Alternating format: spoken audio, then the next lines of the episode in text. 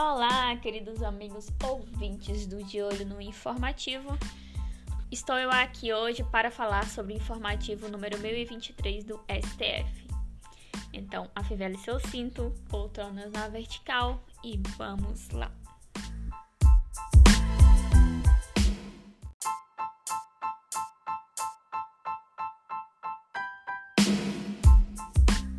Vamos começar falando sobre competência legislativa norma estadual não pode dispor sobre condições para o exercício de atividade profissional. É formalmente inconstitucional portaria do Departamento Estadual de Trânsito que dispõe sobre condições para o exercício de atividade profissional. No caso concreto, o Detran do Tocantins editou portaria regulamentando a profissão de despachante de trânsito. O PGR ajuizou a ADI argumentando que o ato normativo disciplinou o exercício profissional de forma primária e autônoma, invadindo, portanto, o espaço reservado à lei em sentido estrito. Argumentou ainda que esse ato incidiu em inconstitucionalidade formal, por entender que a norma usurpou a competência privativa da União para legislar sobre trânsito e transporte, bem como a respeito de direito do trabalho e condições para o exercício de profissões e que eventual disciplina da matéria pelos estados dependeria de prévia edição de lei complementar federal.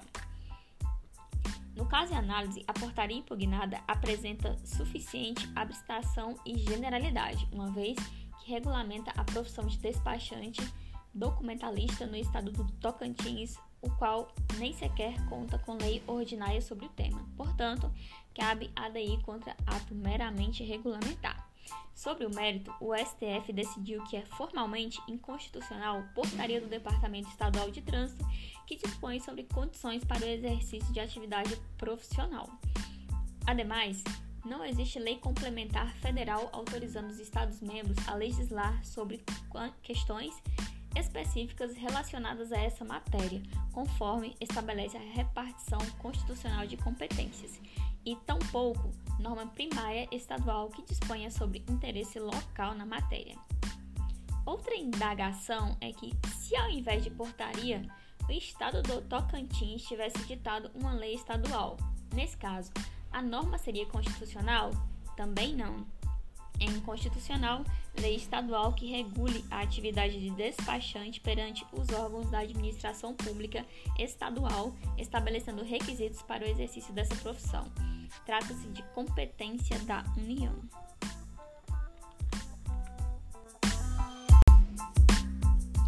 Vamos falar agora sobre CPI, um tema quente, polêmico, bem atual, tendo em vista o cenário que se encontra esse país.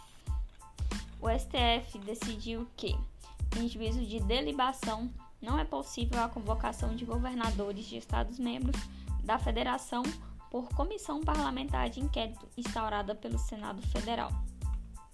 No caso concreto, em abril de 2021, o Senado Federal instaurou uma CPI segundo o requerimento de instauração, tem o objetivo de investigar as ações e omissões do governo federal no enfrentamento da pandemia e do colapso da saúde do estado do Amazonas.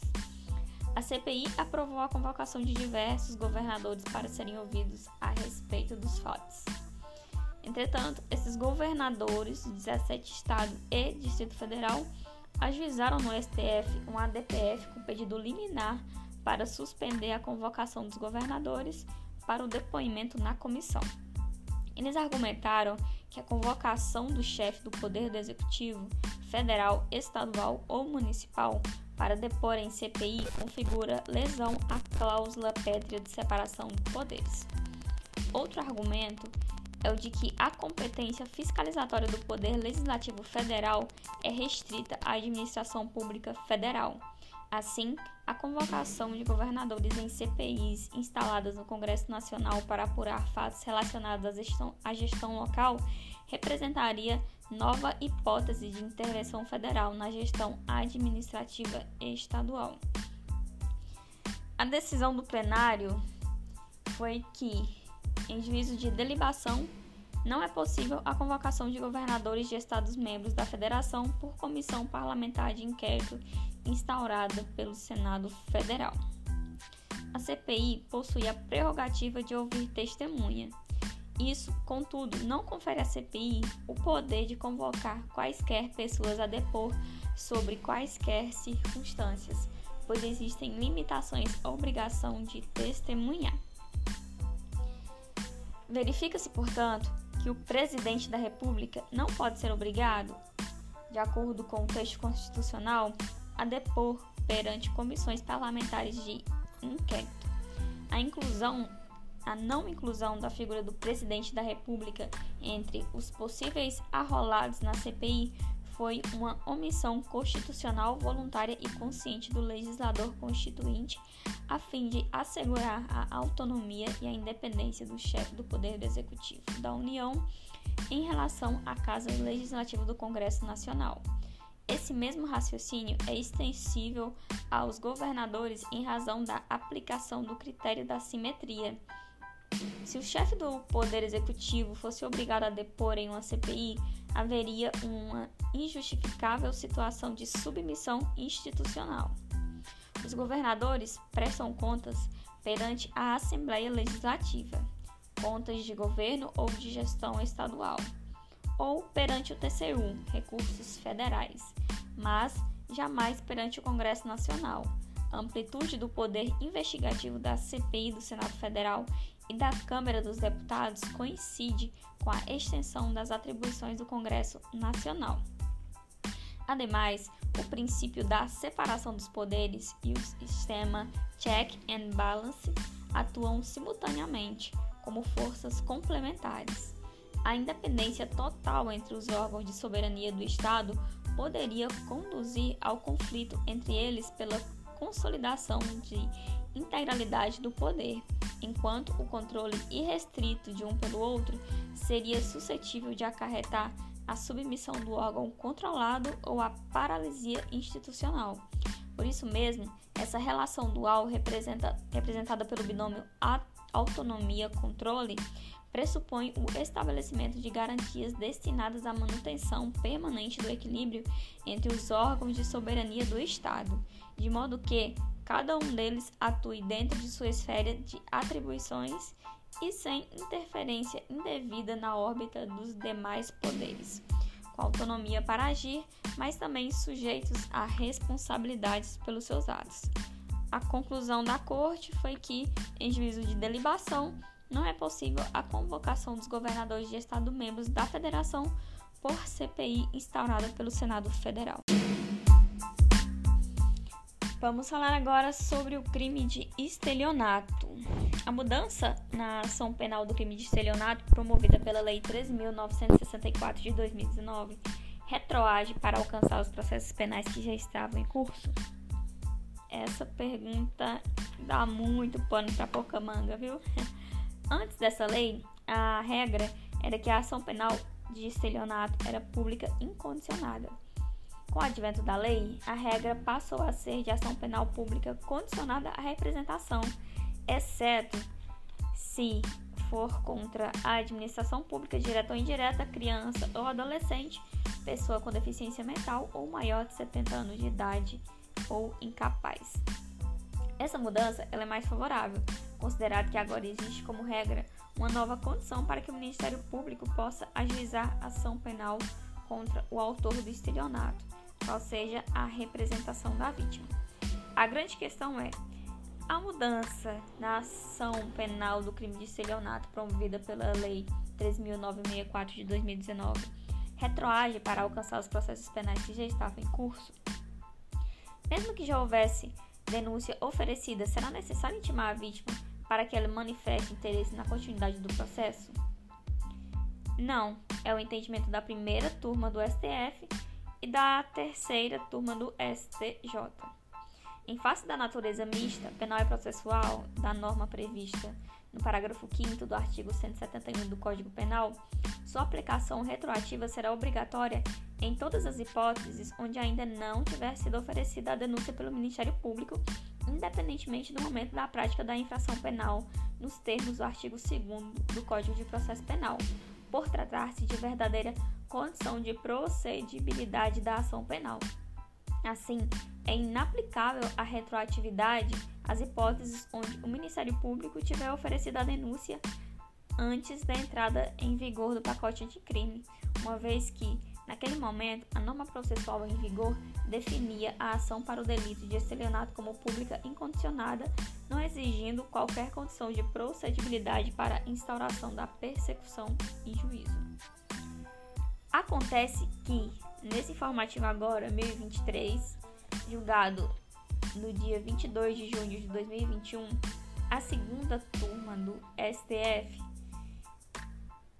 tomou um julgamento, uma decisão contrária a essa da primeira turma do STF do STJ. Porque a segunda turma considerou que a alteração promovida pela Lei 13.964 de 2019, que introduziu o parágrafo 5 ao artigo 171 do Código Penal, ao condicionar o exercício da pretensão punitiva do Estado à representação das, da pessoa ofendida deve ser aplicada de forma retroativa a abranger tanto as ações penais não iniciadas quanto as ações penais em curso até o trânsito em julgado. E por último, e muito importante, vamos falar sobre crédito tributário. O concurso de preferência entre os entes federados na cobrança judicial dos créditos tributários e não tributários previstos no parágrafo único do artigo 187 do CTN e do parágrafo único do artigo 29 da Lei de Execução Fiscal não foram recepcionados pela Constituição Federal de 1988. A súmula 563 do STF foi cancelada e o entendimento contido na súmula 497 do STJ está superado. A Fazenda Pública não é obrigada a habilitar seus créditos fiscais no processo falimentar ou de recuperação judicial. Isso porque o CTN e a Lei de Execução Fiscal afirmam que o crédito tributário não é sujeito ao concurso de credores. Vejamos. O artigo 187 fala que a cobrança judicial do crédito tributário não é sujeita a concurso de credores ou habilitação em falência, recuperação judicial, concordata, inventário ou arrolamento. Já o artigo 29 da Lei de Execução Fiscal fala que a cobrança judicial da dívida ativa da Fazenda Pública não é sujeita a concurso de credores ou habilitação em falência, concordata, liquidação, inventário ou arrolamento. O STJ entende, contudo, que esses dois dispositivos não proíbem que a Fazenda faça a habilitação dos créditos tributários na falência. Esses dispositivos garantem ao ente público a prerrogativa de escolher entre receber o pagamento do seu crédito pelo rito de execução fiscal ou mediante habilitação nos autos da falência. O caput, o caput do artigo 187 do CTN e o caput do artigo 29 da Lei 6.830 de 80 são constitucionais, não possuindo qualquer vício de inconstitucionalidade. O problema está no parágrafo único desses artigos. Isso porque o parágrafo único do artigo 187 do CTN e o parágrafo único do artigo 29 da Lei de Execução Fiscal afirmam que, se uma mesma pessoa estiver devendo à União, o Estado-membro ou o Distrito Federal e o município, a União terá preferência em receber, em primeiro lugar, em segundo lugar, o Estado e, se sobrar em recurso, o município terá direito ao crédito. Esses dispositivos são anteriores à Constituição Federal de 1988. O CTN é de 1966 e a Lei de Execução Fiscal é de 1980.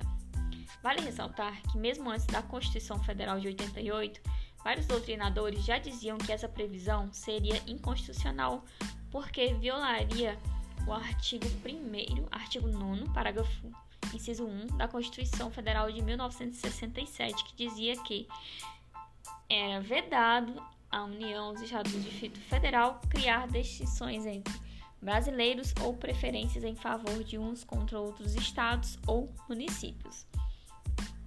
O STF, contudo, naquela época, não concordou com a tese e editou a súmula dizendo que essa previsão seria constitucional.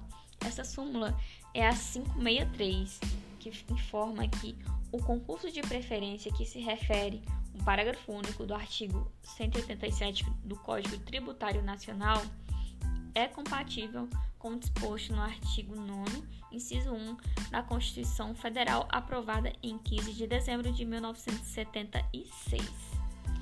Em 1988 foi promulgada a nossa Constituição atual, que trouxe um dispositivo semelhante. Lá no artigo 19, onde diz que é vedada à União, aos Estados, ao Distrito Federal e aos municípios criar distinções entre brasileiros ou preferências entre si. Assim, a doutrina majoritária continuou sustentando que o parágrafo único do artigo 187 do CTN e o parágrafo único do artigo 29 da Lei nº 6.830 de 80 violariam a igualdade entre os entes federativos e, portanto, não teria sido recepcionado pela Constituição de 1988. O plenário do STF decidiu então que a preferência da União em relação aos estados, municípios e Distrito Federal na cobrança judicial de crédito da dívida ativa não foi recepcionado pela Constituição de 1988. Essa previsão de hierarquia na cobrança judicial dos créditos da dívida pública da União aos estados e ao Distrito Federal ameaça o Pacto Federativo e contraria o inciso 3 do artigo 100, no artigo 19 da Constituição. A autonomia e a isonomia entre os entes federados são alicerces para a manutenção do modelo jurídico constitucional adotado. Somente pela Constituição e quando houver finalidade constitucional adequadamente demonstrada, pode-se criar distinções entre os entes federados na cobrança judicial dos créditos tributários e não tributários. Com isso, o STF concluiu que o concurso de preferência entre os entes federados na cobrança judicial dos créditos tributários e não tributários previstos no parágrafo único do artigo 187 do Código Tributário Nacional e no parágrafo único do artigo 29 da Lei de Execução Fiscal não foi recepcionado pela Constituição Federal de 1988. Com isso, a súmula 497 também do STJ ficou prejudicada. Tal súmula trazia que os créditos das autarquias federais preferem aos créditos da fazenda estadual, desde que coexistam penhoras sobre os mesmos. O entendimento, portanto, está superado. E com isso, eu, Sandra Gregório, finalizo mais esse episódio de informativo de jurisprudências do STJ e STF. Aguardo vocês no próximo julgado.